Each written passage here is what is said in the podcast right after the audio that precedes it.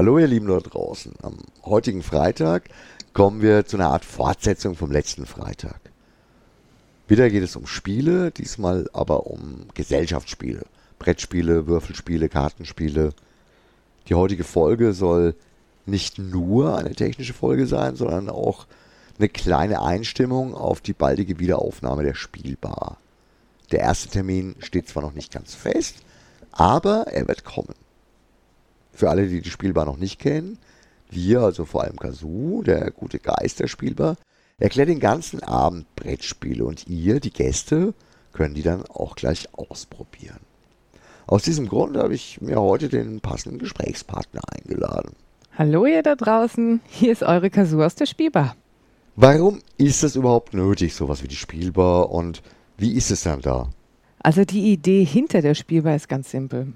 Brettspiele kauft man meistens, ohne sie vorher ausprobieren zu können, außer vielleicht mal bei privaten Spieleabenden. In der Spielbar stelle ich nicht nur Spiele vor, die wir aus dieser schier endlosen Bandbreite an ständigen Neuerscheinungen für euch herausgepickt haben, sondern stellen sie euch auch zum Spielen zur Verfügung. Wer dann möchte, der schnappt sich einen von uns Erklärbären und lässt sich das Spiel ohne großes Regelblättern einfach erklären. Um diese Bandbreite jetzt mal ein bisschen aufzuzeigen, haben wir uns ein paar Kriterien überlegt, um moderne, aktuelle Spiele in Schubladen zu packen. Natürlich ohne dabei irgendeinen Anspruch auf Vollständigkeit zu haben. Sozusagen als Einstimmung zur oder Überbrückung bis zur Spielbar. Schon bei den Vorüberlegungen ist uns klar geworden, dass es in einem Beitrag unmöglich ist, alles reinzupacken. Deswegen werden wir diesem Thema mehrere Beiträge widmen, aufgeteilt in kleine, hoffentlich gut verdauliche Häppchen. Prinzipiell machen wir dabei eine Unterscheidung zwischen kompetitiven und kooperativen Spielen.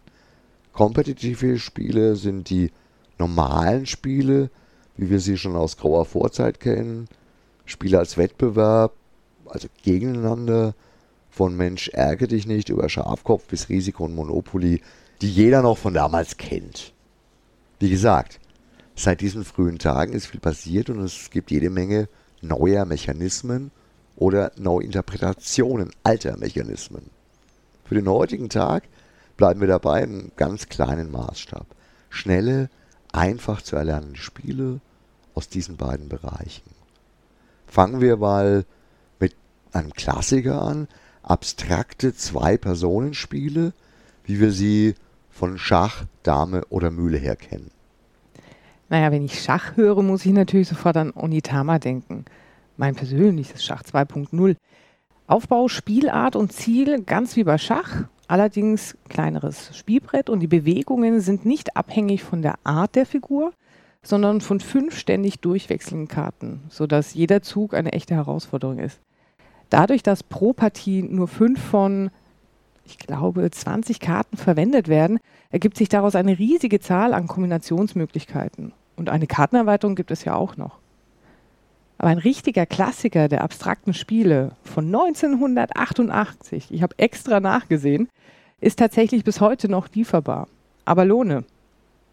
Hierbei verschiebt man Kugelketten auf einem hexagonalen Brett und versucht den Gegner durch Überzahl vom Feld zu drängen.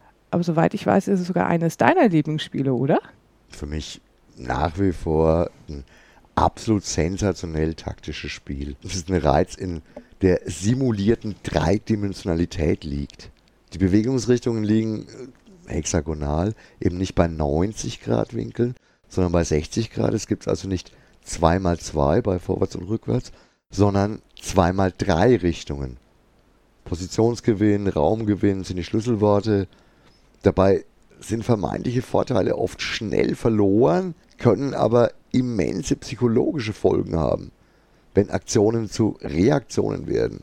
Bis heute wirklich absolut eins meiner Lieblingsspiele. Leicht erlernbare und knifflige Zugspielchen gibt es natürlich auch in Mehrspielervarianten. Da sind mir besonders Bumunto und Bad Bones im Gedächtnis geblieben. In Bad Bones schiebt man sich ständig gegenseitig untote Skelette zu, die man vorher von der eigenen Landkarte gefegt hat bei zwei Spielern noch eine halbwegs geordnete und zu bewältigende Auseinandersetzung entartet das Ganze eher zu einer hektischen Schlammschlacht, sobald mehrere mitmischen. Ja, bis einer weint. Meistens bin das ich. okay. Jetzt mal genug der Taktik. Jetzt widmen wir uns mal im Gegensatz dazu dem Glück. Landläufig auch oft unter dem Label Fun Games zu finden. Sind Glücksspiele der Bärenanteil unter den leicht erlernbaren Spielen. Also in der Kategorie Glück kommt man natürlich sofort auf Würfelspiele. Schöne Beispiele sind da King of Tokyo oder Dragon Farkle, die sich beide wie ein aufgebohrtes Kniffel spielen, aber dabei einen Heidenspaß machen. Also in King of Tokyo kloppt man sich gegenseitig die Monsterschädel ein, bis man unmissverständlich klar gemacht hat, wer jetzt der Herr im Haus, also beziehungsweise im Tokio der Hafen ist. Und in Dragonfarkel muss man sich erst eine Armee aus blind folgenden Anhängern zusammen rekrutieren, die man dann schön vorschicken kann, dem bösen Drachen Platz zu machen. Man ist ja selbst nur ein Möchtegernheld. Kartenspiele sind auch groß vertreten unter den Glücksspielen. Der Dauerbrenner hier ist eindeutig Munchkin, also muss ich mehr sagen. Chigik, Anno Domini, alle Spiele nach dem Prinzip, mach einfach das Beste draus oder geh halt heim. Auf jeden Fall immer mit ganz viel Arg und ähm, ja, ein bisschen Ärger. Ein aktuelles Beispiel ist das Spicy. Einmal Maxle im Kartenformat. Sehr elegant, kurzweilig und kein bisschen angestaubt. Da werden die zahmen Lämmer echt zu Wölfen. Diese kleinen und leichtgewichtigen Spiele gibt es jetzt natürlich auch bei den kooperativen Spielen. An historischen Beispielen fällt mir da jetzt echt wirklich nichts ein. Ich denke, dass Koop-Spiele insgesamt erst eine neuere Entwicklung darstellen. Falls uns zu dem Thema noch irgendwas einfällt, wird es natürlich nachgereicht. Ich glaube, dir fällt echt auch nichts dazu ein, oder? Nicht wirklich im Moment. Eines der simpelsten Koop-Spiele der Welt ist eindeutig The Mind. Mit diesem Kartenspiel wird echt eine kinderleichte Übung, das Zählen, zum Krimi. Das absolute Verbot jeglicher Kommunikation ist dabei die wichtigste Essenz.